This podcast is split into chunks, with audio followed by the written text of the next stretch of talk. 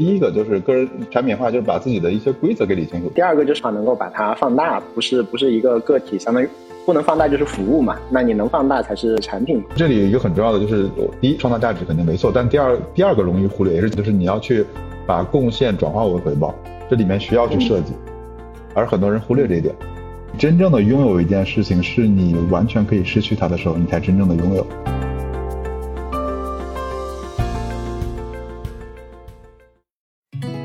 对世界充满好奇，所以每星期都会去找有趣的人，打听一下他们在哪里，在干嘛，学点有意思的东西回来，打开自己的边界，让自己的生命更好玩一点。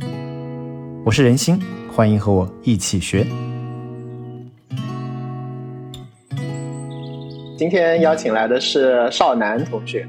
那为什么请少南来呢？其实是两个原因啊。一个原因是因为我关注的两个所谓的母题，一个是跟产品相关，一个是跟个人什么成长啊、什么发展相关。然后最近呢，特别想把这两个母题合并掉，就变成把个人产品化。所以在这个方向上的话，做了一些研究啊，然后思考。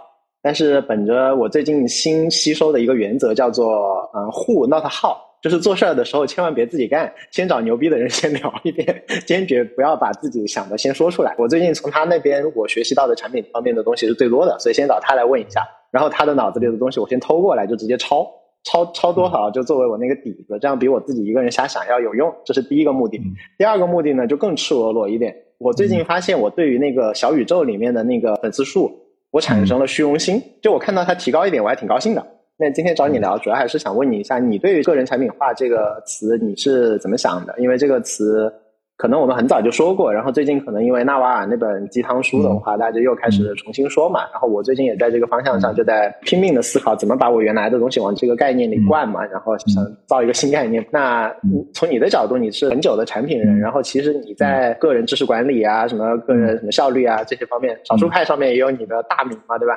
中国搞搞那方面的人都在上面，对，所以你在这个事情上是怎么想的？就是在个人产品化这件事情上。对我，我最近还真在想这个事儿，所以我我说你你你约我说咱俩正好聊聊，也是我最近在想的。我把它定为两个方面的，就第一方面其实是自己做事儿的一些原则。老实讲，我之前其实做事儿原则没那么清晰，对，然后你会纠结，比如说，你是要创业还是要去大厂啊？然后呢，你要更多的收入呢，还是说时间自由呢？这一方面是规则啊，就是就是规则；另一方面其实是某些习惯。比如说有些时候我们要立一个 flag，说我这周要锻炼，对吧？然后呢，可能就是五天五天休息了五天，就这种情况。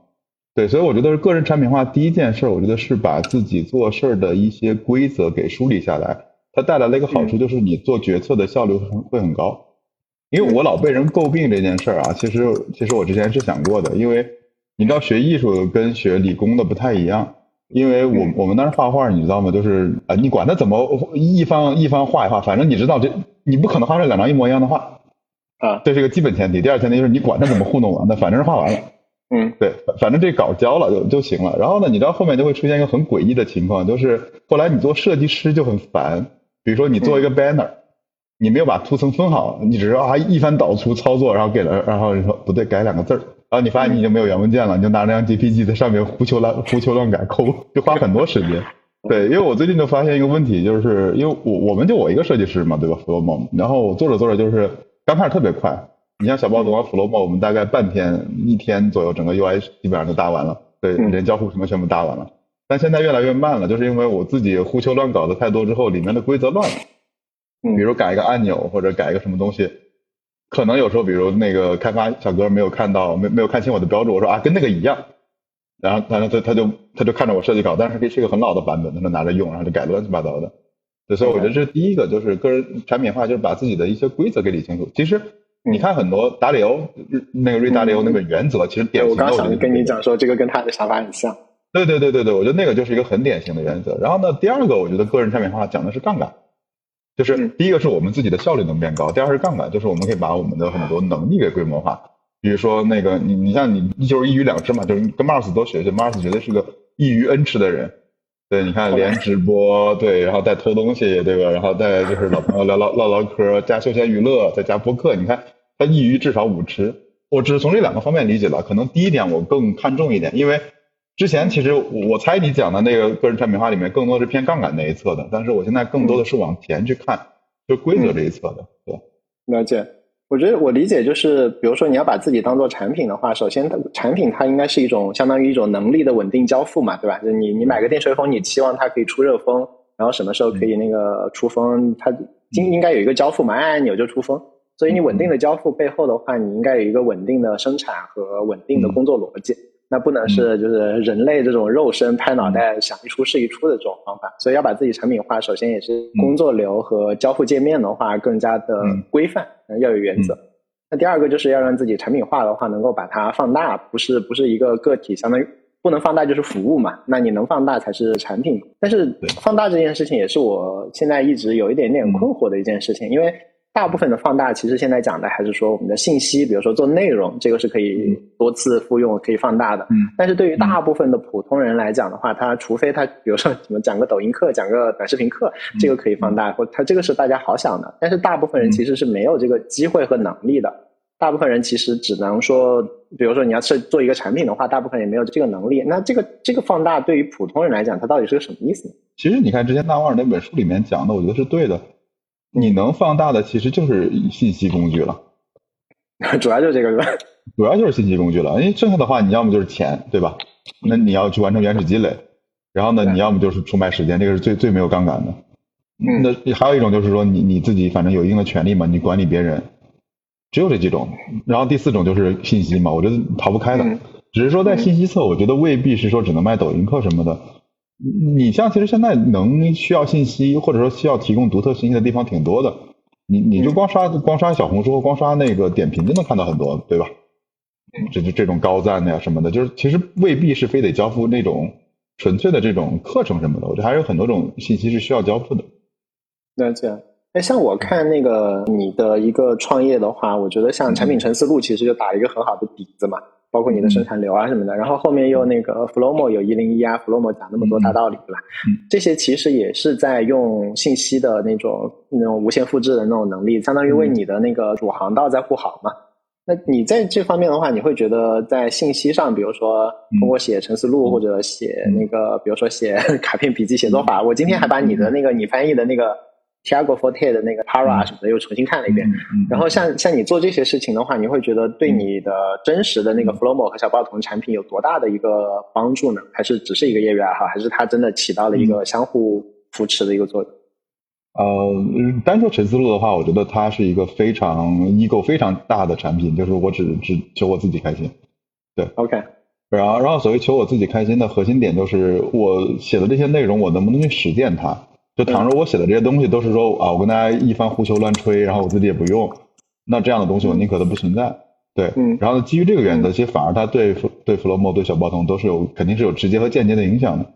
嗯，在你的话，你其实是可以又可以做个小包童，又可以做个 Flowmo，还可以做个陈思路。但是呃，我的话，比如说我也可以开一些号儿干嘛的，做讲东讲西的啊。那这件事情的话，对于大家来讲，要用到这个所谓的杠杆的话，就是不停的写东西和拍东西嘛。嗯。对啊，这也没问题吧？就听起来好像不像是把个人帮当产品，就不是把当自己当产品经理，然后说，而且听起来更像是第一步是先把自己当营销经理，就是先把自己这个这个你得你得先吆喝出去，因为大部分时候把那个内容，如果是一家公司的话，往往会把内容放到营销部门嘛。呃，我我不会这样看的，我我因为我一直不认为我是个做内容的人，对我始终不认为我是做内容的人，虽然可能一年要写个几十万字，对我是觉得这样来看的，就第一是说。呃，你别管你交付的是什么，我随便举个例子，比如说我今天把我们小区所有人的这种可能就兴趣爱好全部收集起来了，嗯，这叫内容嘛，嗯，对吧？就我们对很多词有很多误会，如果我们不把这个词给理清楚的话，会有会有很很麻烦的事儿。我是这么来看，就是我们第一件事是创造和整理信息，我们是创造和整理，创造和整理信息。你要么创造信息，对吧？你要么整理信息，对对。然后呢，然后我们把它整理好了之后呢，就再交付出去嘛，对吧？所以，所以你要的就是这件事，说我手里这坨信息，它对别人有没有价值？你可以卖单条，卖很贵。比如说我卖课，我可以卖很贵，对吧？就是你，你可以做很贵的信息。你也说我没，我我我我自己产生不了那么复杂的，我就干点脏活累活呗，对吧？对，对。早期我们创业很好玩，因为我们当时是要做 P，一四年的时候是要有 POI 的信息嘛，就就是那个你要发个照片，你要定位，然后这个定位的这个坐标信息其实是点评没有开放的当时。然后，但是我没有需要这种店铺的数据怎么办？呃，就就网上搜啊，就有人卖，还真有人卖这个数据。他就是说他自己去爬，当时点评也没有怎么防爬虫啊，就是他就爬了一个点评的数据库，说每半年更新一次，一次四百块钱。那我觉得省了事儿了，我们也可以固然写个爬虫自己去搞，但是他已经搞完了，对吧？你你说你说他是在做内容吗？呃，你要非说内容也行吧，对吧？但我认为说他是说他把他整理的信息，并且把信息整理好，呃，就把信息交付给另外一个人。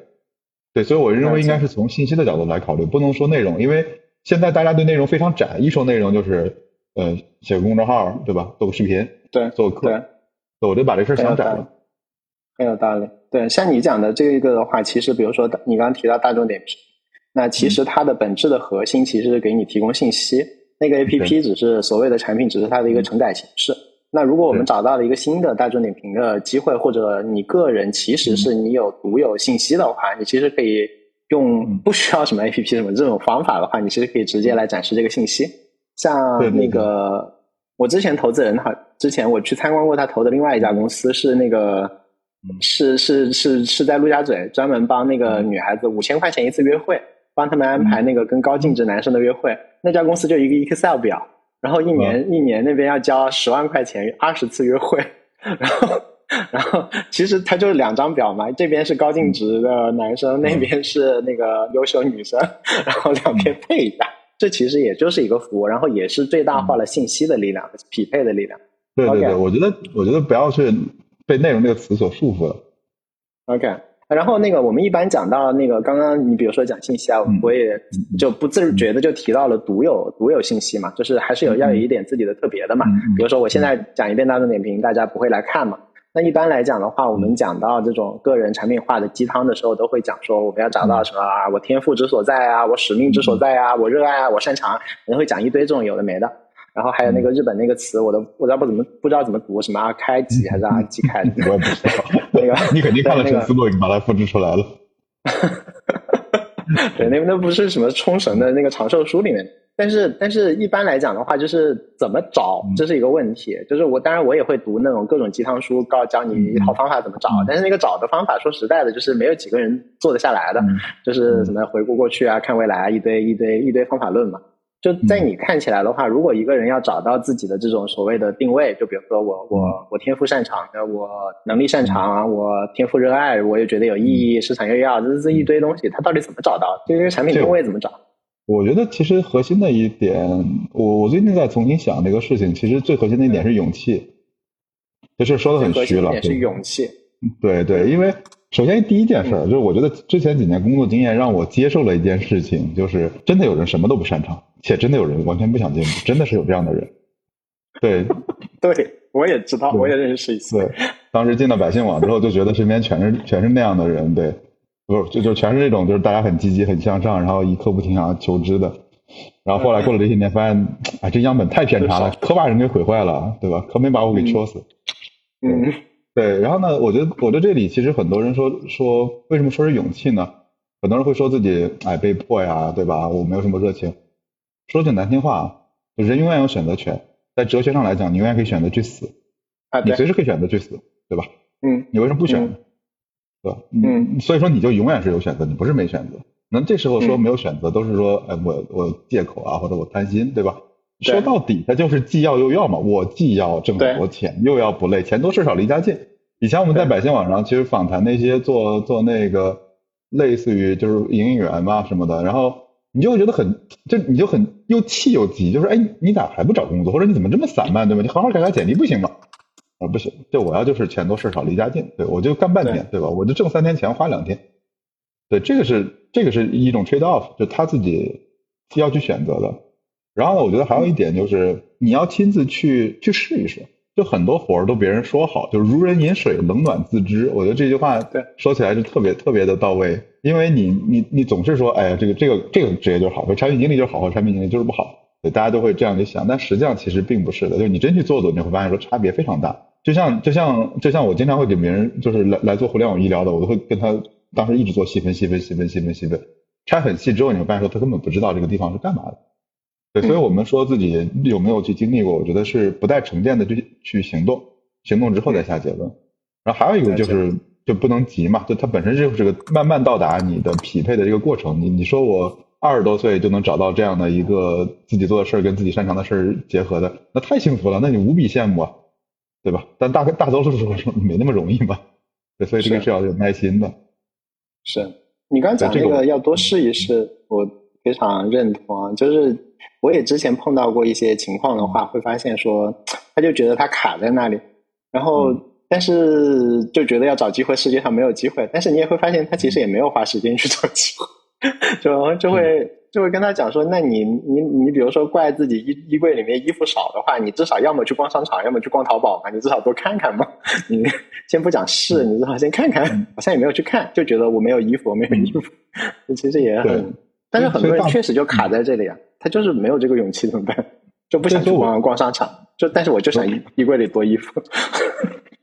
对，那那你为什么要在乎这件事呢？就你为什么要在乎这件事呢？你可以不回答这个问题啊，Mars，你没必要去解救他们，你又不是仁波切，你没必要去解救他们。对 对，然后最近在想说要不要做仁波切嘛，要然后刚好姓仁嘛，就就姓仁明星字波切，我懂了，懂了，懂了，懂了，懂了。对，好的，好的，好的，对你也可以，你也可以叫任我行嘛，改名叫任我行更好一点。问到极端一点的话，能够知道你更狠一点的想法吗？啊，其实你是觉得有些人就没得救，对吧？你干嘛要救呢？就是你有什么资格去救人家？对，对，我觉得这里这里就一点，就是不要把自己 ego 摆那么大，就是你觉得给别人的就是好的，你就是正义的，你就是先进的，未必是对吧？所以我觉得就是当一个人没有求学的时候，就是是学生塑造的老师，而不是老师塑造的学生。嗯。对，然后呢，是乞丐塑造的施舍者，而不是施舍者塑造的乞丐。就是是正因为有了乞丐，才给了你行善的可能。嗯，对，所以这这里面你并没有什么特别要骄傲的，就是你高人一等的地方。对，所以我觉得这里面我我我不是说我我瞧不起，或者说就是放弃还是什么，就我没有资格说这句话，我只能说的一句叫做说，我接受大家是就是和而不同的，对我接受大家是不同的，然后呢，我也没必要去改变你。对吧？嗯，然后呢，如果顺路就一起走走，如果不顺路就拉倒，对吧？再见，挥挥手再见就好了。对，我觉得这是可能现在的一种一种一种观点吧，否则你要累死了。是，那你在过程当中的话，你是怎么找到自己的那个点的呢？一是找到自己嘛，就比如说我自己擅长和我自己开开心心的地方嘛。二是这个点的话，跟我们做产品一样，还要找 PMF 嘛。就是你找到这个点，万一光自嗨，好像对吧？就跟世界没接起来，好像也不行。那那这两块儿，你你你自己的过程当中，你是怎么找到的？嗯，呃，我我后来我我中间吃过一个大亏，我吃过一个大亏，就是创业第一次创业那会儿，就是以为自己什么都能学，就这是这是可能互联网，反正至少那个时代互联网容易犯的一个毛病。对吧？我也这么觉得，有一段时间。对对对对对。然后呢，你会发现，其实第一是你要对一些基本常识有尊重，有有些行业真的要学个五年、十年的，它没那么快。嗯。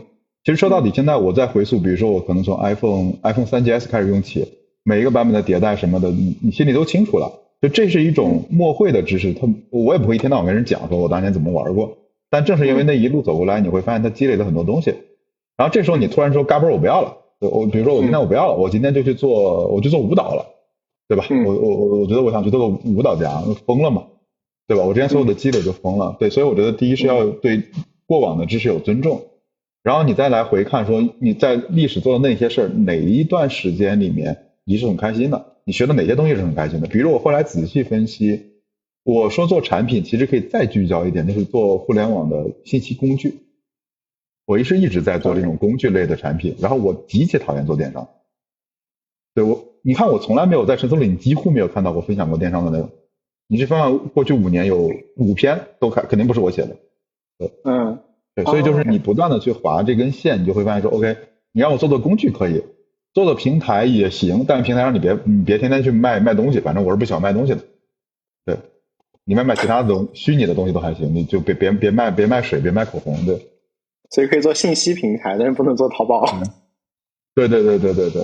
然后比如说我当时为什么难受，就是因为一下午就开店了，进到实体行业里面去卖卖吃的喝的了，对，那就很痛苦。你要去你要去管理各种小工啊，管理大厨。另一方面就是做互联网医疗，然后你就会觉得说有点超过自己的能力边界了，也就往回撤一撤。就这两次是我脱离自己已有知识体系太远的地方。哎，那这个你你的感受是，比如说是要做信息产要做信息产品，不要做电商，那究竟是信息产品和电商的区别，还是比较偏纯互联网产品和比如说实业和互联网综合型的产品？其实后面那些电商其实是相当于有一些黏哒哒、湿乎乎的那种真实世界的东西多一些嘛。嗯，对我后来我现在就就承认了，就是我选择纯互联网。OK。这就这就是一个决定嘛，对吧？你决定了，就是如果这样的话，你基本上就是我我对阿里所有的几乎所有的部门全部 C N O 嘛，对吧？你就不要去大厂那边打工嘛，对对。所以相对来讲，你现在基本上也就是找到这个点，其实是看过去哪一段时间自己比较爽一点，哪一段时间自己比较不爽一点，就别把自己往以前就不爽的那种类似的坑里去推嘛，要分析一下说到底那个不爽是啥原因，稍微稍微稍微抽象一下。对对对。而且这里有一句老老话嘛，老话叫“生不碰，熟不放”。我觉得很多人对这句话有误会。就“生不碰”是指说你不要贸然的进入一个你完全不懂的领域里面，就去瞎瞎整，对吧？你今天突然间就是 all in Web 三了，就之前啥都不知道的，对吧？嗯。然后呢，“熟不放”就是说你已经掌握的东西和知识，你不要轻易的就把它给扔掉了。以前我觉得确实出现过，比如说以前我在动画领域里面积累了很多相关的知识和和人脉嘛。就真的有一天说不要就不要了，就把它给扔掉了。你就年轻觉得无所谓嘛。你现在想想，我就是，当然也，当然你现在后悔也没什么好后悔的，只是说，就就是我们太容易说啊，其实我不要了，对吧？我可以再另起炉灶。但实际上，其实那些都是很宝贵的财富。是，但是这个东西跟另外的鸡汤也相互相互矛，就就鸡汤都是两两头都有嘛。就你也要突破舒适区啊，放弃啊，什么存量啊，什么这种东西嘛。所以你是怎么处理这个关系的呢？就是有的时候，其实我们又要做一个信念的飞跃，有的时候又要更加的、更加的，比如说积累啊、长期啊。有些时候其实又有你有机会啊、市场啊、需求啊。你你这两个地方的话，你是怎么平衡的？我觉得我做了一个 trade off，就是一个选择嘛。就是嗯，第一是我不接受任何速生的东西，就速生的一定速死，反正这是我的一套理论。速生是什么意思？是长得快？对，长得快的，就长得快的，就是火得快的东西，死的也快。对，OK，对，至少我现在没看到什么反例嘛，对吧？就基本上都是，就 基本上都是这样的正例。对，所以我觉得这是这是我的一套一套一套观点吧。那基于此来讲，就是那你不要着急去做这种快速的东西。对，嗯。然后呢，另外一个就是说，那你也反过来看吧，你要定期去去复盘，比如每个季度来看你之前一段时间，你是不是觉得自己做的很多事儿是很傻很蠢的。嗯，就如果你觉得自己很傻很蠢，那就对了，那说明你还往前走嘛。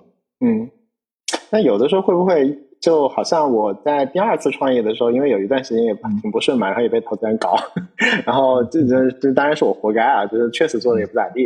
然后那一段时间有的时候就会事后觉得说是不是反思过度了，就是已经反思到不停的在打自己了。你你会有那种状态吗？呃，我我觉得要注意一种陷阱，就是反思成瘾嘛。你看你时间分配嘛。就如果说你每周工作五天，然后其中四天都在反思，那肯定是有问题的，对吧？你如果你每周五天，然后忙忙个四天四天左右，然后有一天能稍微想想，对我觉得这样可能就你看时间分配就好了。我觉得我最近越发感觉到时间投资是最重要的一个衡量指标，嗯，就是你实打实的别骗自己，你这段时间在干嘛？啊，你就你就看这时间投入非常非常精准，因为我我之前特别忙嘛几个月，然后就是我跟我合伙人 Light 就在就在讲说。就他一直在帮我减压，就他他每周严控我的时间，对他说你这 case 太多了，我帮你消掉几个，就你你不许填那么满，对，哦他很好啊，不是因为我我一填满之后我老交付不了，对，然后我整个我整个人很崩溃，对，然后呢他也很崩溃，就是本来你说好交付的你就不交付了，但当然人很好是这肯定的，对，然后呢然后呢比如说上周上周五一天就就明天那那那叫战略日嘛，就是我要去想有什么事儿要做的。就那天你就会发现说哦，确实能想到一点新东西，但之前一忙，对吧？你就就没有了。嗯，是，看时间花的够不够。我我自己是会把我不同方面的事情，比如说家庭啊，我自己的事情啊什么，我在 Calendar 上是用不同的颜色，所以大概扫一眼我就知道说，比如说最近发现绿色都没有，那就肯定是在家人的时间上不够了。扫一眼颜色，大概就可以看出来。就别的方法论先不说的话，你有没有在应该花时间的事情上有没有花时间吗？导演就大概看到，对对，我觉得这个这个特别重要，就是时间投资是一个最不骗人的，钱都会骗人，这个时间是不会骗人的。OK。哎，那你找到自己擅长和热爱的地方是，比如说看之前爽不爽？但是这个点的话，其实也不一定能够碰到市场刚好有反馈的一个所谓的外部的一个东西，因为我们很多时候也不是光活在自己嘛，最好就是像。比如说你现在我就觉得状态还蛮好的，就是你会做小包童，会做 Flomo，相当于你有一个外部的一个 cornerstone 嘛，这个石头可以敲一辈子嘛，对吧？然后那个那个敲好了就是一个旷世杰作，敲不好也是你自己喜欢的一个石头，然后这个石头还能挣钱，对吧？然后也是你自己爱的，我就觉得这个是个状态，其实蛮蛮好的。对，那你这个石头是怎么找的呢？其实很多很多时候，其实你擅长的事情也不一定能够找到一个正反馈的石头了。那个时候就是纯粹变成一个自自我的东西了。嗯，呃，我觉得这事儿是首先来讲，你先定义一下你在做的事儿。比如说我做的是一个偏互联网、偏信息类的东西，对吧？那这就比在在门口可能做一个木匠要会好一点，因为我的潜在受众比较大。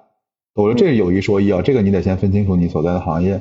然后第二个就是你要那么多干啥，对吧？你要的无非就是一日三餐，先吃饱饭。对我经常鼓励我身边的朋友，就是说，我说你先这样。你先，你先挣到你工资收入的百分之五，嗯，对吧？你就算一个月，比如说算个三四万吧，对吧？都不算不算太高，就算五万吧，对吧？百分之五是多少？五万两千五嘛。对，然后呢？而且这这两千五可能你还有一个点，就是说你要去结构化的挣这个钱，而不是一次性的挣这个钱。什么叫结构化呢？就是说你今天可以挣五块，对吧？但这五块是每天都会来的，或者是每个月都会来五块。你每个你在做另一件事，每个月可能来四百，对吧？随便举个例子，比如说我每周跟 Mars 录个播客，他给五百块钱，这都算一个结构性的收入。好，你把目标定低一点，先想到能挣一千块钱的结构性的方法，别去想什么市场上跟你没关系，市场大小跟你一点关系都没，你要的就是先挣一千块钱。是啊，对。所以从这个角度来讲，我不就我不相信挣不到。这市场大小，你完全没有资格去谈市场大小。对，反正你也忙不过来嘛，你就一个人。对，所以你看，其实很多，我最近在看很多历史上的东西，就很多牛逼的产品。从游戏到操作系统到什么，就是两三个人一干干个一两个月，干完了，然后之后就跟印钞机一样，对吧？你你你想前两天我在看那个最早做做那个 Doom，就是第一人称射击的那个，就是仨哥们儿，对吧？躲屋里面躲个几个月，一出来哇，那玩意儿跟印钞机一样，比贩毒都挣钱。嗯，对，所以我觉得就是不存在说我自己挣不到那个钱，我觉得太那那就真的是他自己就没试试过。你真想去挣一点点，能把自己先养活。的这个钱的话，我觉得肯定是能挣到的。关键是你自己有没有去去做这个尝试。另外一个就是还是有没有你说的那个勇气嘛？因为其实会听这些大道理的大部分，比如说他在大厂一份工，然后一两百万，然后这个时候其实他去算那个他自己的生活成本，就会按照比如说比如说砍半嘛，两百两百砍成一百，那个其实要自己挣到一百万现金，其实蛮不容易的。对，这个时候其实还是有没有勇气来来迈这一步，嗯，对，就所以你看这事儿，我就觉得又平时不想聊嘛，就因为就很仁波切，就没办法。没事，你的那个很多讲的东西其实已经很仁波切，你已经在这条路上了，挺好。我那个是我那个是安慰我自己用的，就不是用来去说服别人用的。对，安慰自己也是要的，就好像我之前在读商学院的时候，我就。唯唯二两次去听那个现场的那个大师讲东西，一次是听那个彼得圣奇，一次是听那个菲利普科特勒嘛，这两个都是大师嘛，然后两次都听得我极其的崩溃。因为就是比仁波切还仁波切，就是就是你去听一个营销的课，比如说人山人海去赶在听听那个菲利普科特勒讲的全是人类的可持续发展，然后听比如圣奇讲的全是组织的灵性，然后你你当时就觉得说这是什么东西？但是你我后来想的就是，人家到那个地方就是年纪大了之后，其实思考的也就只有这些问题。他关心你什么营销 ROI 好坏，他他肯定不关心嘛，对吧？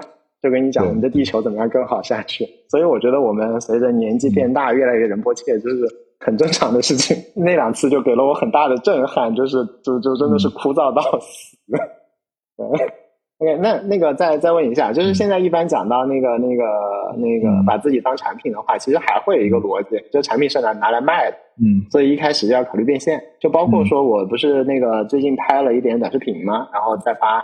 也找了几个人在聊，说：“哎，我怎么把短视频变大一点？”那之前，比如说两年前做这个事情，当时也拍了几条短视频的时候，其实还是有蛮多人在玩票的。但是现在我一说这事儿的话，我跟别人说，哎，那个我我想让粉丝涨一点，人家第一句话就是不要想粉丝涨，你想想怎么变现。就我说我就为了虚荣心涨点粉丝可以吗？不行，必须要想怎么变现。所以的话，就会发现说，现在其实大家对于那个你做任何事情的变现周期，其实考虑的蛮快的。或者说，一旦提到说把自己当产品，其实大家第一反应还是这个嘛，就变现嘛。变现，那你觉得说我在找，比如说自己定位啊什么方面的时候，比如说去找应该自己往哪个方向做啊，向哪个方向积累啊，做这些事情的时候的话，他应该把变现考虑在前面还是考虑在后面？他应该是先去找说有哪个痛一定会有变现，我在这个痛上去挖，还是说呃，比如说更人迫切一点，就想说啊，我要为社会先创造价值，只要创造价值之后，一定会攫取价值，这也是一个一个思路嘛？你会更偏向于哪个思路？呃，我更偏向于后者，但是需要再改进一下这个命题。OK，对，我觉得这个是就很早以前建硕有一篇文章，我们印象特别深刻，很多很多年前了，叫对贡献有激情，对回报有信心。对那篇文章，你看我怎么还会还会背，对吧？这种还会背，因为最后有一句有一句话很重要，就是当时没读懂。对我跟赖特威这事儿，我们俩还聊过，就是你一定要创造价值。就 First，你一定要创造价值，对，否则你其实是你说在偷、在抢、在投机都是没什么区别的，对吧？只有创造价值才是真真实实在的。但是第二件事儿，你要考虑如何把它转化，转化为收益。比如说我创造了，我现在明确的知道，比如说我可能产品、陈思路或者弗洛莫或者小包通，我们创造了可能随便说是一百块钱的价值，对吧？但现在我从中转化出来了，可能比如说五块钱、六块钱，对吧？那我可不可以优化这个这个转转化率？当然可以了。你像一般产品经理在公司里面做，就是一什什么事儿，就转化率呗。对，我们当然固然有大把大把可以优化的事儿，但是另一种思路就是我先把整个价值再做大。嗯。对我让它变成一千块钱、两千块钱、五千块钱，对吧？我还是这个转化率，我只挣个五块，但是它只要涨了十倍，我就能挣五十块钱了。对，所以这里面就有两个点，第一个是我认为始终得去提供别人要的价值，这样才能持续。就是我觉得应该是以资产的角度来看自己，而不是来来来看 cash 来看现金。虽然比如说现在我的收入可能跟之前的在公司里面打工你说差不多对吧？但我现在拥有整个公司啊，对吧？就就那天白光我有我有一阵焦虑，白光还在跟我说，他说你焦虑啥？他说就就算今天我们的收入下降了，他也不是明天就变零了，对吧？那只能说用户慢慢流失，对吧？那那你按照这个程度，你什么都不干，未来一年你还能跟今年至少有一半的收益。对我，我觉得所以说这这是第一个，就是肯定是创造价值是最划算的。而且从资产的角度，我们回到那种最世俗的角度的话，嗯，弗洛姆值多少钱我不知道，但是小包童这个故事还挺值钱的。啊，你要融资是另外说了，那那是另外一个一个 故事。这个故事本身也挺值钱的。OK，对对，然后对，然后第二个点，我觉得就是设计回报机制，我觉得这是我之前吃的亏，就是光去创造价值了，然后呢？别人想给你打钱都没法打，因为他总不能拿一百块钱甩你脸上，来给你一百块钱拿走，嗯，对吧？你也不好意思接，你又不是个要饭的，对，所以你总要去设计一套合理的转化机制，把它价值转化出来。但这个也是要动脑子的。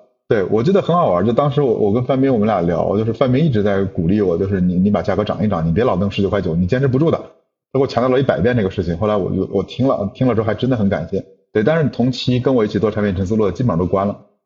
因为未来发电它是发不了那么久的，吃不消的，对吧？因为你你生活就是柴米油盐酱醋茶，你你就是得干这个事情，对。所以我觉得这里有一个很重要的就是，第一创造价值肯定没错，但第二第二个容易忽略，也是建硕那篇文章里提到，但是我们当时没读懂，就是你要去把贡献转化为回报，这里面需要去设计，而很多人忽略这一点，尤其是为什么不拿融，对，为什么说融资容易忽略这个事儿，就是因为。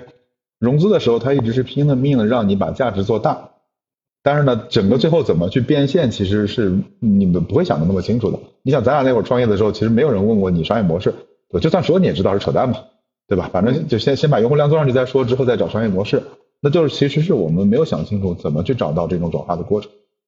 对，我觉得这个问题是需要认真回答的。对，商业设计上面也是那个创造价值、攫取价值这两两步都要设计。然后你就觉得说，如果你是个体的话，你第一步先别想那么多的话，你就先把价值第一步先创造出来，然后你再想第二步，分步想嘛，有有先后。对，然后我还我还看你产品陈思路是上一期吧，好像有那个写一个关于个人的飞轮，对吧？给自己当产品或者一个飞轮嘛。然后那个飞轮里面其实有一块是关于个人品牌的，就是你如果做一件事儿做得越好的话，你比如说你就出名了，然后这事儿更多人来找你，你就更加在这一块也精专了。然后的话呢，就就会有一个正向的正向的循环起来嘛。嗯。然后我我是觉得说这个东西我自己我自己身上是体会蛮蛮明显的，就是包括甚至。就包括说一些我自己其实并没有那么懂，只是新涉及的领域，但是因为会写嘛，对吧？然后就就就很快的那个飞轮建起来的话，我的学习效率就提高了很多。你不能就可以参与到很多项目当中去。那但是在这个过程当中的话，其实那也对于这个人的话，他不光是在创造价值，因另外一方面，其实他也在宣传自己的价值嘛。这方面也提出了更高的要求。那你会觉得说，个人如果你要做产品的话，其实比如说你个人你会不会做自己的品牌，会不会吆喝？它是不是其实也是中间，比如说至少是几分之一这么重要的一环？嗯，反正我我我不知道你的答案，但至少我觉得我还挺不会吆喝的。对，嗯，在业界来看，你们还挺会吆喝。对，但但实际上就对我觉得这 maybe 是个误会吧。我觉得是，呃。对，我说这话可能很多人都不信。我做播客的核心是想把我爱听的很多音乐给传播出去。对我没有借口去传播这些音乐，我就是觉得这些歌很好，我想找个借口把它推出去。但我说这真话没人信，对吧？嗯。那别人说你在做 IP 做什么的，这这这这我没办法。然后我觉得我觉得有一点我是挺认可的，就是你对外做这种个人品牌也好什么也好，我我第一反应就是你先做个人吧。我就特别想说，求求你先做个人，再做个人 IP。嗯。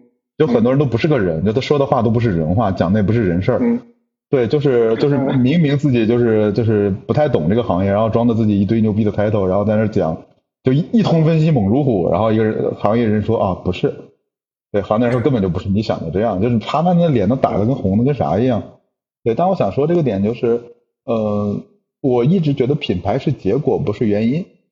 嗯，就你没法做品牌，对你没法，嗯。请请问你告诉我做品牌做什么？你做不了，对吧？你要的要么说我把这个名字打印出来贴到门上，对吧？或者说我去写几篇文章，就你没法做品牌。所以它核心点又回到那个点，就是你给别人产生了什么价值？对。然后呢，还有一个我我一直有一种冰山理论嘛，就是那个海明威那个就是写写作的时候，他一直会强调冰山理论。我我其实之前没看过《老人与海》，然后前一阵我又看了一遍《老人与海》，且我又看了一遍动画，就还有个动画版，手绘动画版。嗯。然后看完之后，你知道这事儿跟什么能结合在一起吗？特别离谱，嗯，就跟最近大火的一款游戏叫《艾尔登法环》，它它是有异曲同工之妙。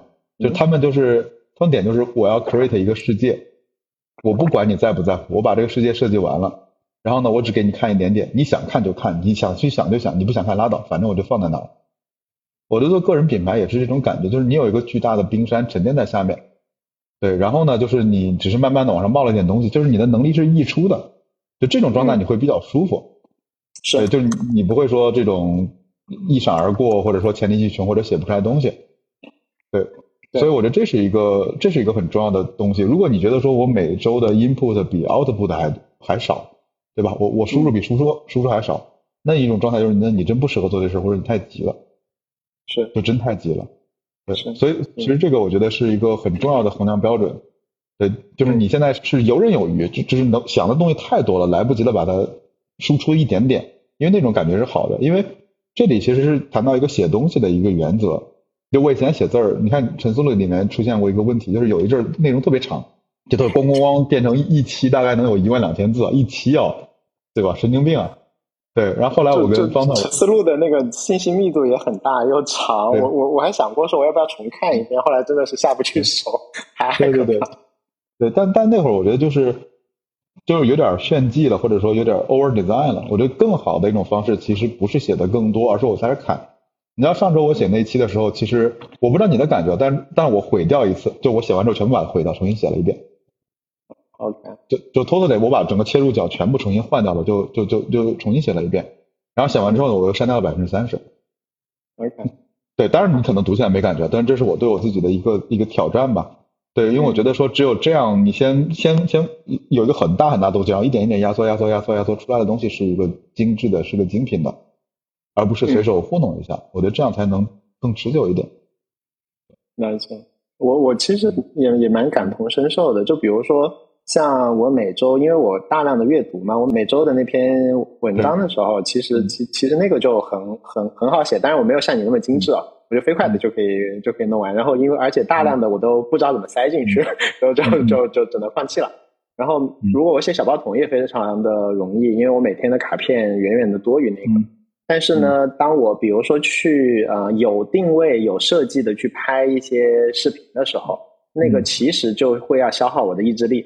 因为那个东西真的是为了做而做，就不是不是像你讲的那个满意出来，而是为了说我要去，比如说要产生多少个视频，要在哪个人设上面。那这个时候其实每一步都挺消耗心力的。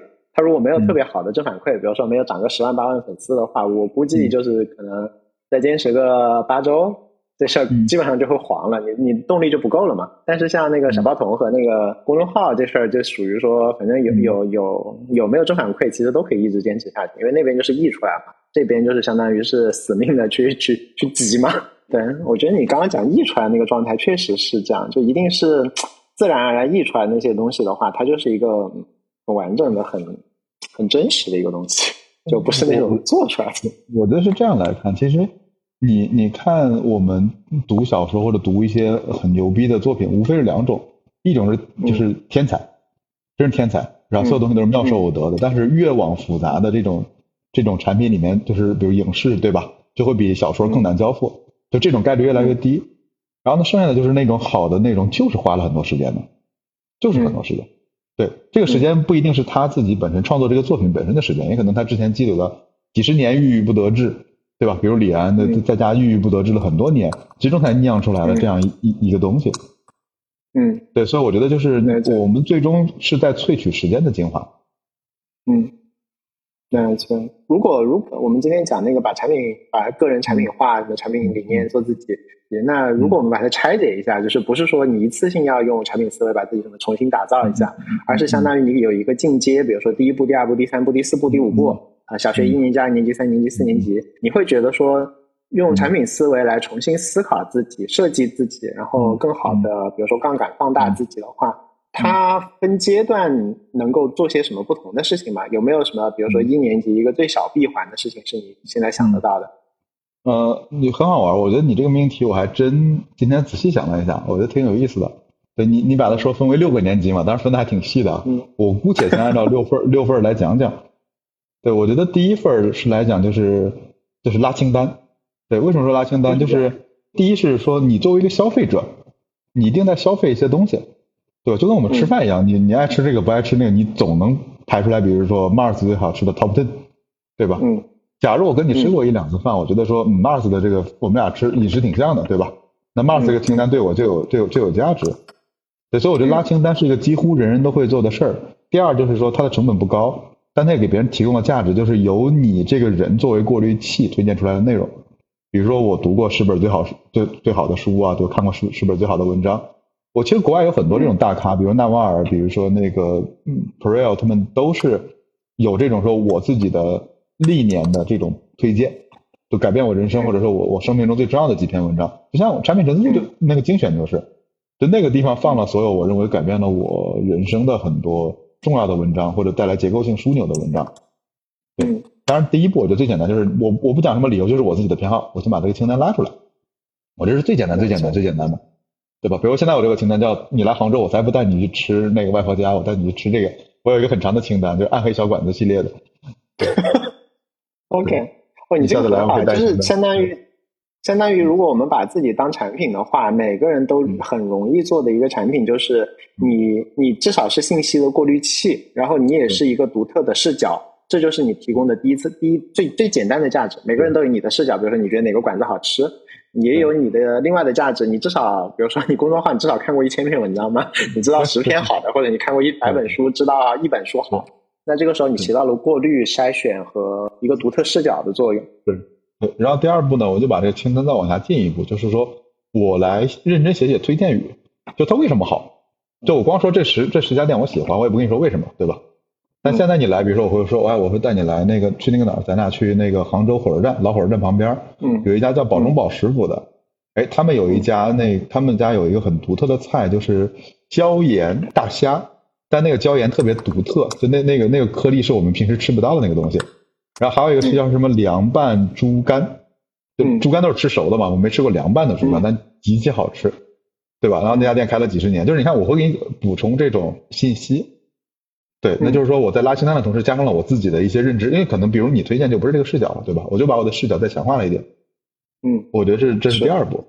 然后呢，第三步来讲的话，就是说把清单范围缩小，就不要说我在杭州吃的十家最好吃的，而是说杭州三十年老字号的店铺推荐。就你越缩小清单，其实它的价值是越大的，越聚焦越有价值。哦，然后呢，这里面你再结合一点自己的经历，对吧？说就为什么我来推荐这些？比如我吃了几百家店，对吧？这几几家店为什么好？我为就挖了挖掘了哪些东西？因为越聚焦，对你来讲，你也会越来越挖掘的越来越深。这是第三步。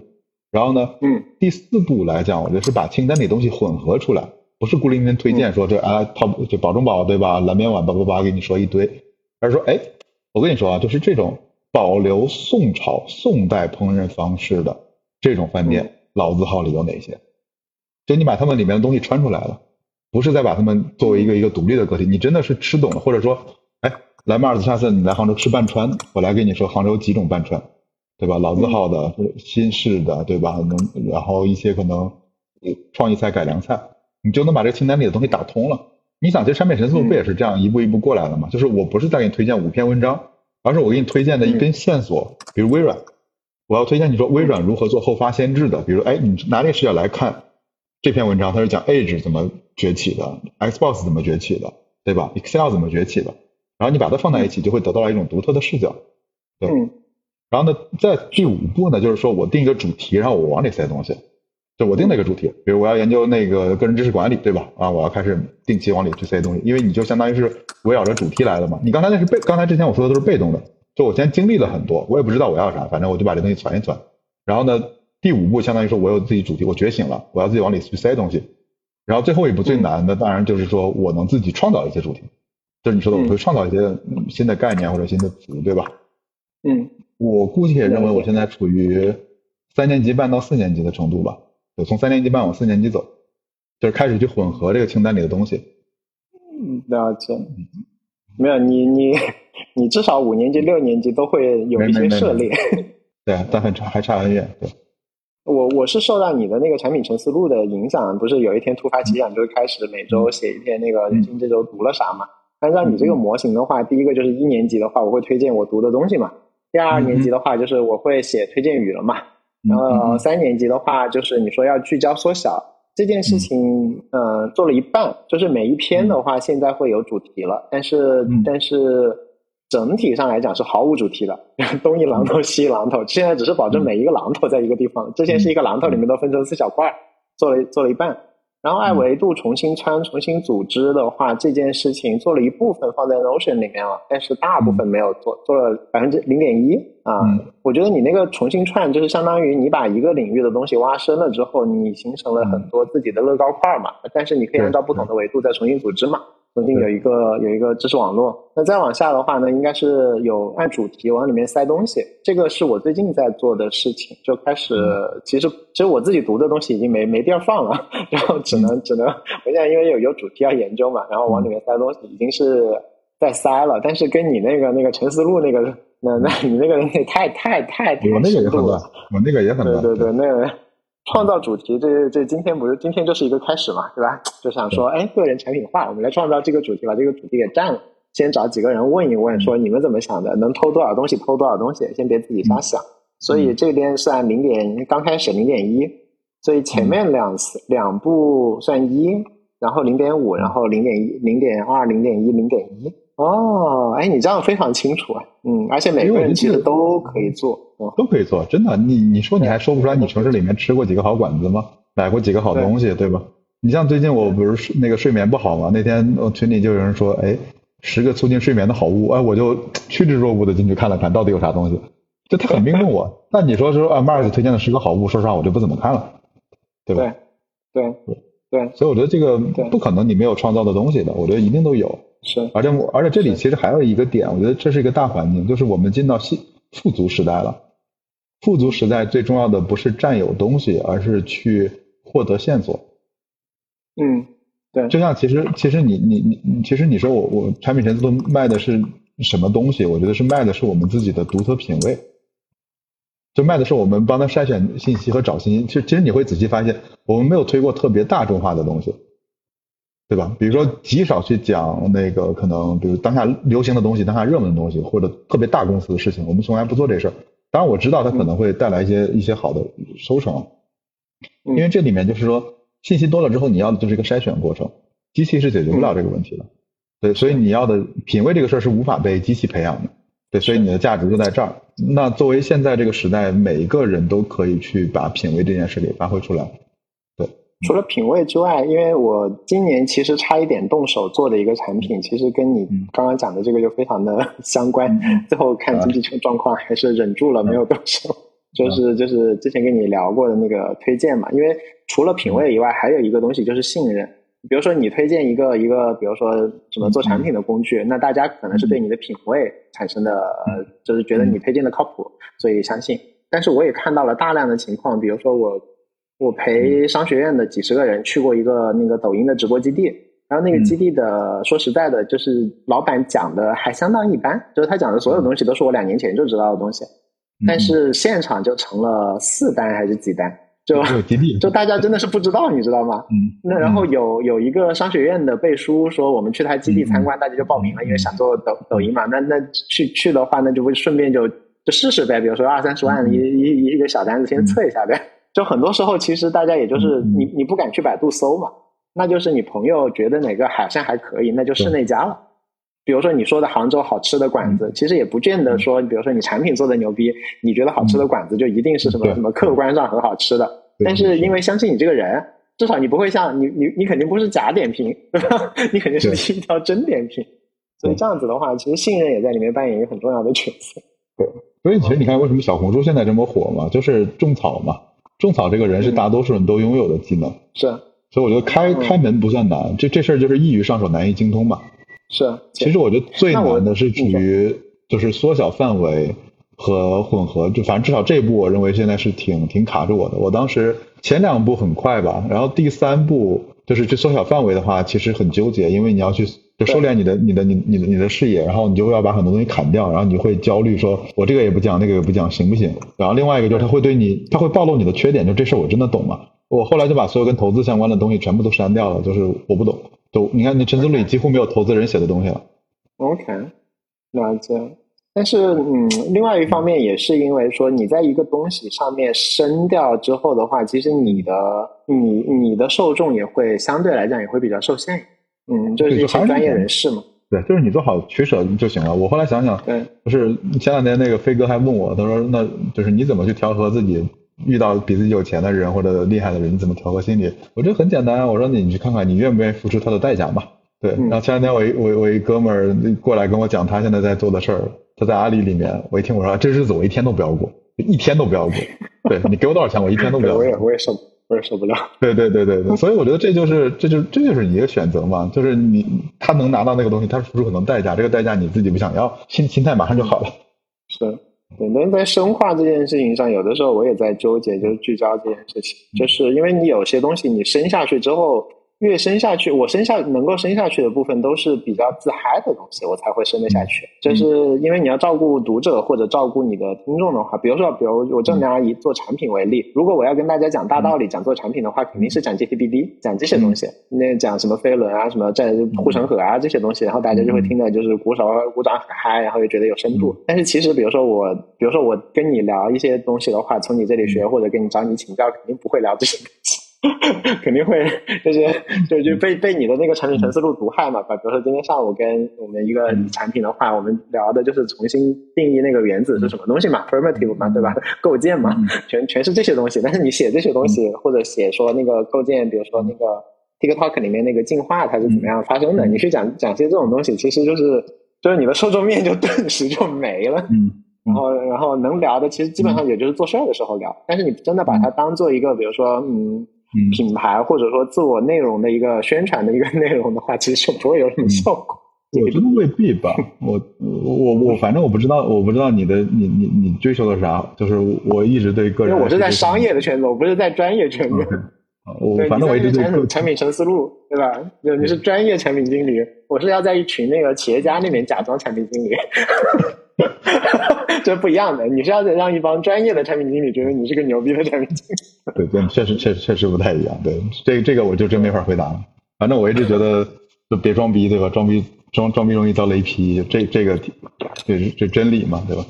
对，嗯。但另外一方面，有的时候也是不要要得得装的稍微 low 一点，大众化一点。嗯，我我我我觉得这就是个选择，我后来就放弃了。对就是你让我去讲大众化的东西，我也讲不出来。对 OK 确实放弃了。好的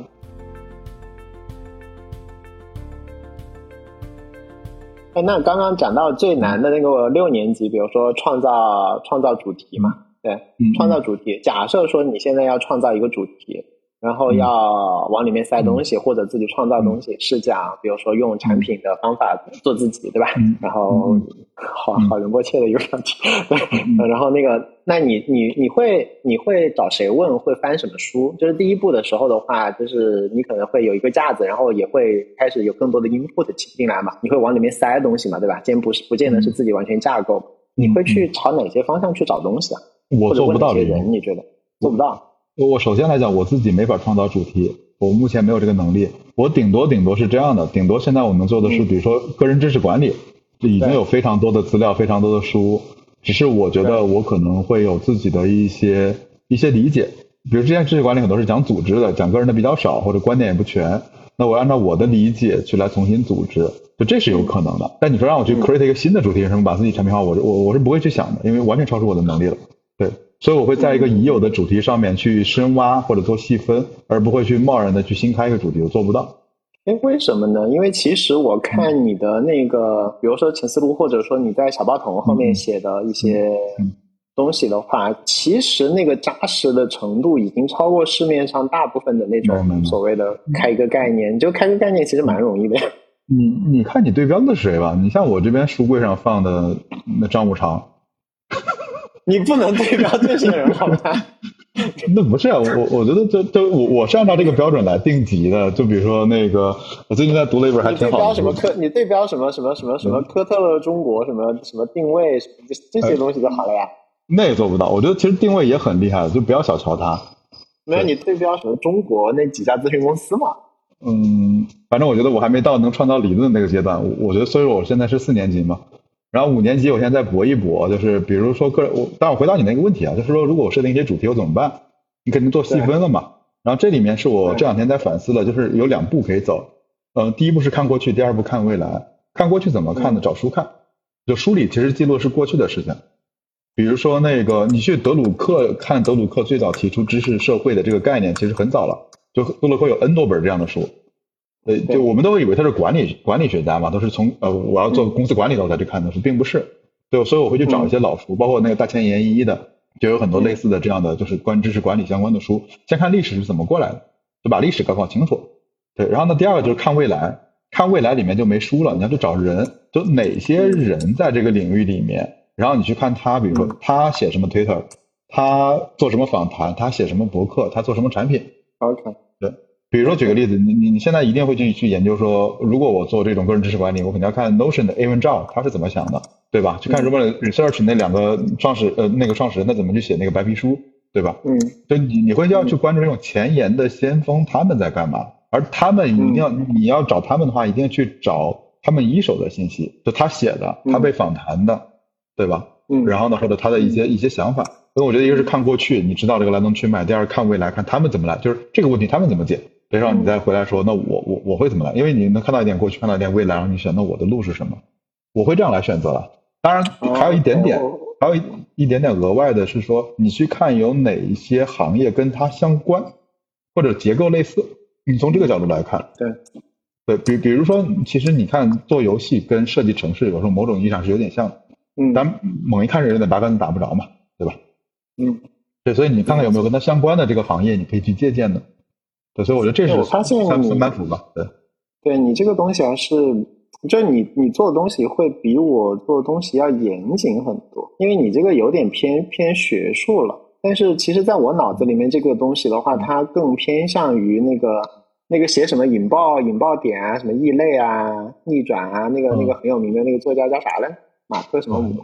对，就我看一下，对我查一下。或者或者像那个，比如说原子习惯，像像这种，就是、啊啊啊就就其实是可能我受到了很多畅销书的是影响。其实他们是他们没有你那么那么扎实的在搞，但是它其实是提供了一个大家更关心的问题，然后呢，它提供了一套理论，然后它其实是把大家的更多有更扎实的东西的话，把它通俗化，然后把它编织起来了。其实做到的是你的，他开的题可能是自己的，但是他其实做到的拿的东西拿的还是别人成熟的东西。比如说那个那个人他也没有自己做那些实验嘛，或者什么习惯的力量，习惯的力量那个人那些里面那种小白鼠的实验也都不是他做的，但是他把那些东西都看了一遍。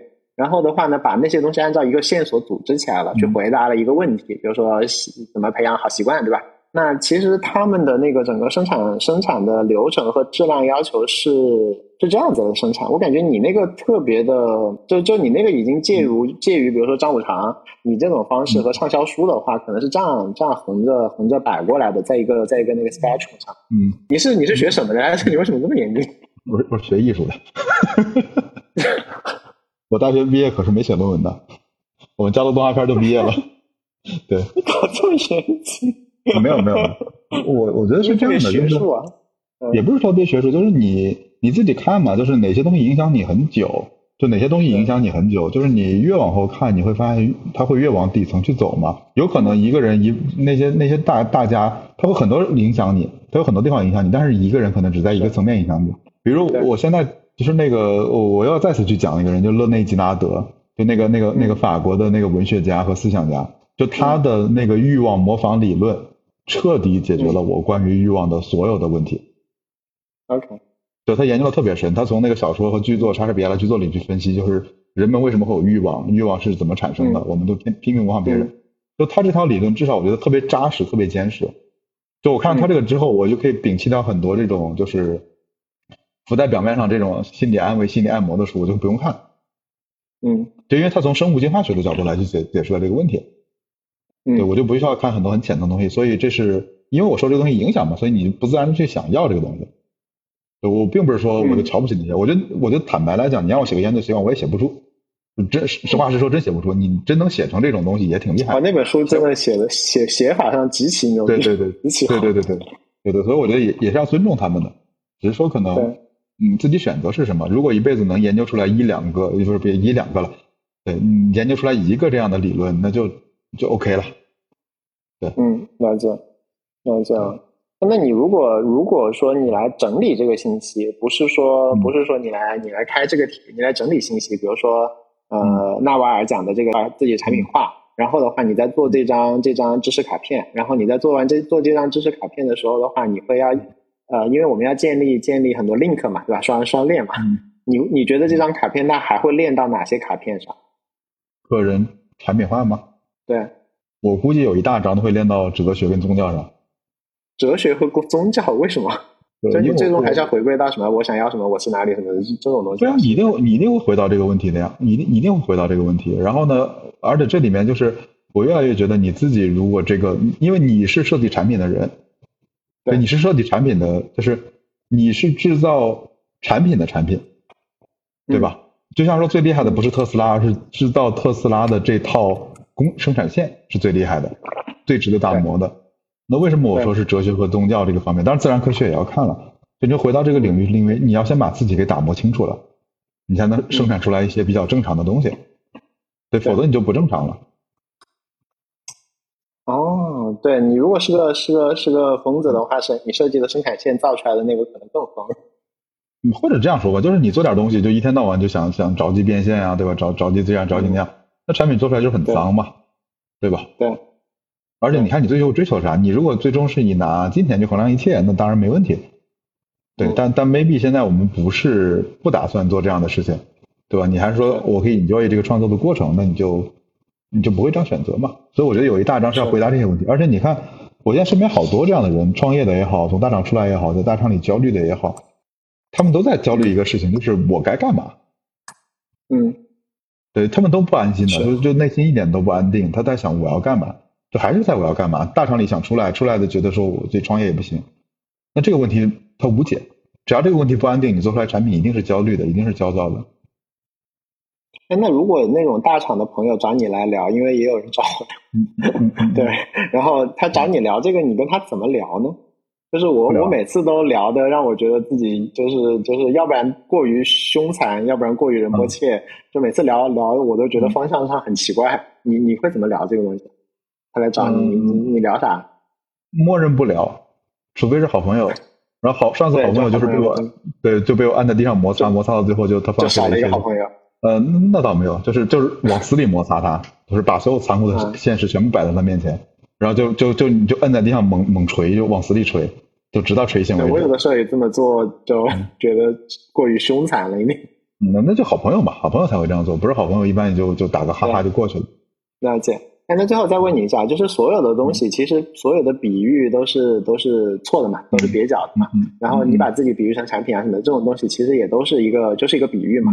它其实肯定有自己的适用范围嘛。你会觉得这个比喻它有哪些地方很烂啊？就比如说，其实不应该这样比，就把个人产品化，或者说，如果我们要用这套想法来思考问题的话，有什么风险和边界上，你会觉得说其实是，哎，好像有点点不对的地方。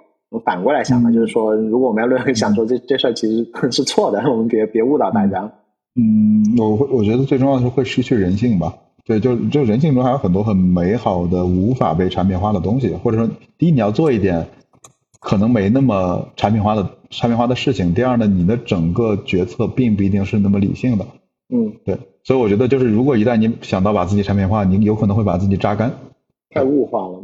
对他，你你把自己给物化掉了，我觉得这是很可怕。而且第二个，就就刚才我还跟飞哥在聊，就是你会把这个标签在你身上加的特别强，以至于你忘了你是谁，你只你你被这个标签征服了。嗯，所以这个我觉得是挺可怕的一件事情。对，因为你你带着那个标签一直在，然后又在卖的话，那个标签最后会定义你自己。对对对对，我觉得这个是很可怕的，因为很多人就是守着身上这个标签摘不掉嘛。嗯，摘标签很痛苦。是。哎，那你自己是怎么样，就是就是平衡呢？因为有的时候也是说，比如说加人性啊什么，有的时候也是在给自己，嗯，就就执行不了自己的原则的时候的一个借口嘛。嗯嗯嗯，对，你那你在这头的话，你是有有有会强求自己，比如说要有一套原则，什么生产方法论，还是说，哎呀，我就随意了，还是怎么样？你这两个大道理其实也是有冲突的。嗯，我觉得是这样的，就是你还是在时间分配上嘛。比如说，你你总得做点那种不打粮食的事儿或者好玩的事情，对吧？对。你就像我，我有一个很奇怪的乐趣，就是在那种开放世界的游戏里面走路。对，就就不打怪也没办法。对对，就在里面走路嘛，因为你太热了，你出不去，你就在游戏里面走走路，对吧？就就看看景，就也就干干这个事儿，就他很无聊。但是呢，就有些制作者跟我一样无聊，所以我们俩就都很开心。对。那很好。哎，我好像看到你陈书里面写过这种游戏。对，有有很多这种步行模步步行模拟器嘛，对吧？对，当然你这样刚刚如果只是这种问题的话，其实有很多的那种就是产品化的那种道理体系是优先考虑这种问题的。他会先先先来定义你，比如说，不管你是把它定义成 area 也好，定义成 pillar 也好，你先先会定义说我有多少时间要给自己，多少时间给家人。对，先定义这个，然后再在每一个 pillar 里面去定义，比如说你的 vision 啊，你要有什么 project 啊，然后这样子来做。嗯，其实听起来也是，就如果只是只是这个的话，就是目就分配人生的时候，好像还是有解法的。但是说要不要每件事情都做到那么好，是不是反倒变成了自己在压迫自己？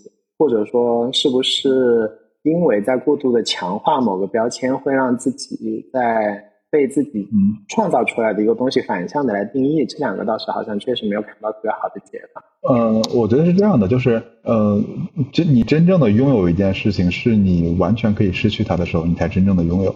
嗯，就你有能力完全毁毁灭一个东西的时候，你才真正的拥有一个东西。嗯，你说的对，收在一个这么仁波切的地方，你也挺好。好，可以，那就收了。哇，好有道理。对因为我觉得这就是我我认为说你，因为你自己在这个标签下，你真正拥有了这个身份，就比如说我可以说我我发誓我这辈子不再不做产品了，我真的可以说到做到，对吧？对。但比如说我不能发誓说我这辈子不做一个好厨师，我没这个东西，这我说出来是笑话，没人信的。嗯，对。或者说你说你拥有拥有一千万，但是如果这一千万你一块你连中间连一百万你都是不敢花的话，其实你不是拥有一千万，就就没有用嘛，对吧？这个东西就其实它不是你的，它只是一个为了填另外一个不管是安全感也好什么的坑的，已经已经用掉了。其实它已经用掉了，你你现在并不拥有这一千万。如果你随时可以花的那个钱才是你的，你随时可以放掉的那个身份，比如说你是大厂的什么 VP 啊什么的，你你你敢随时放掉它，你才拥有它，要不然就是你只是他拥有了你嘛，对吧？你你也不敢放掉它。对对对，我觉得 Mars 总结特别好。谢谢啊，谢谢，我们互为捧哏一下。那如果我们要硬把它拉回到做把用产品思维的话，其实人不是产品嘛，对吧？然后我们用产品思维只是为了提高提高自己的在某些方面的话，让自己。嗯，有一个思考框架，其实看得更多一点，忽略不要忽略一些重要的方面，然后把自己的那个那个，比如说你要做事业啊或者赚钱效率高，哎，那这个时候的话，回过头来的话，那该用什么方法用，但是最后的话，你也不要被这事儿给绑架了，你 你该干嘛干嘛。嗯，OK，好，牛逼，最后说到一个这么高级的地方。要老规矩，我来把我来尝试着尝试着看一下。所以对于你来讲的话，个人产品化的话，就是还是你你是个产品，至少你就别别别太那个那个方差别太大，要稳定的交付。稳定交付就要说你要有稳定的流程，稳定的稳定的原则。然后那所以首先是有一个稳定。那第二个的话呢，就是加杠杆，加杠杆放放大。那其实，在我们这个时时代的话，最好的杠杆其实还是信息。其实最好的东创造的产品，其实是你创造了更多的信息。然后这个信息不光是说你要，比如说做做个短视频，做个做个播客。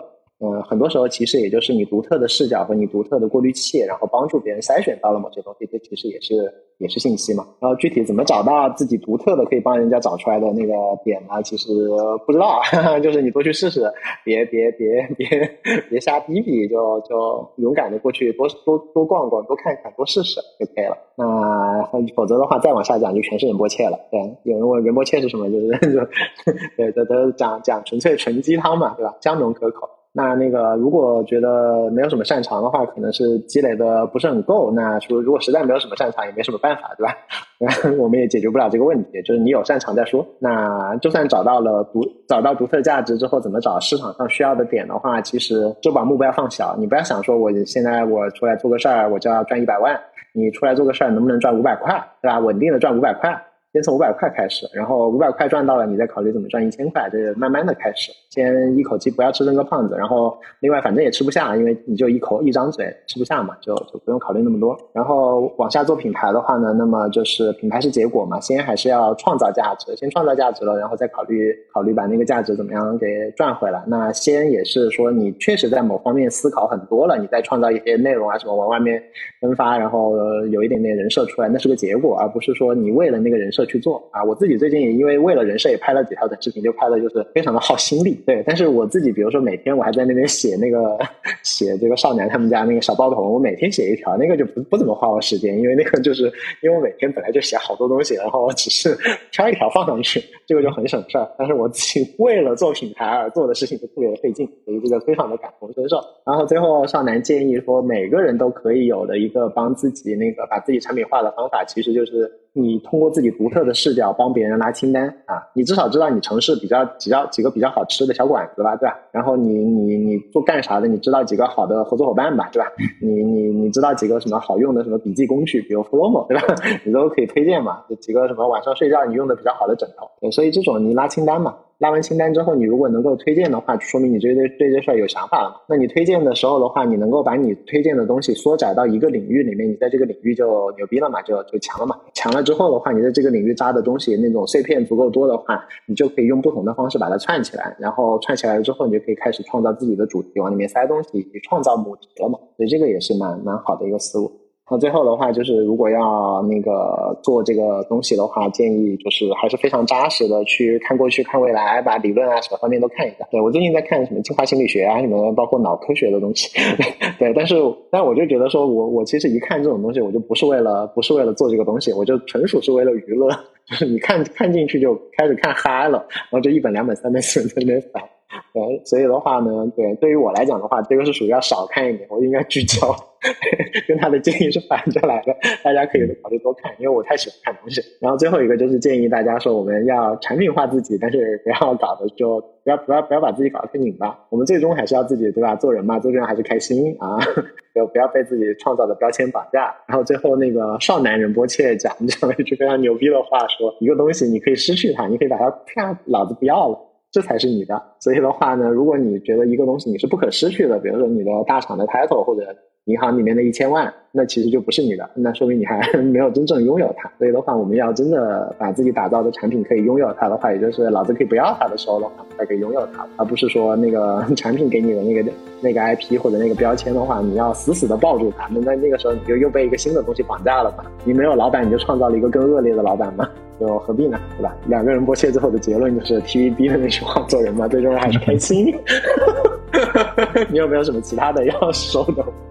没有了。谢谢少南，好的，谢谢，拜拜。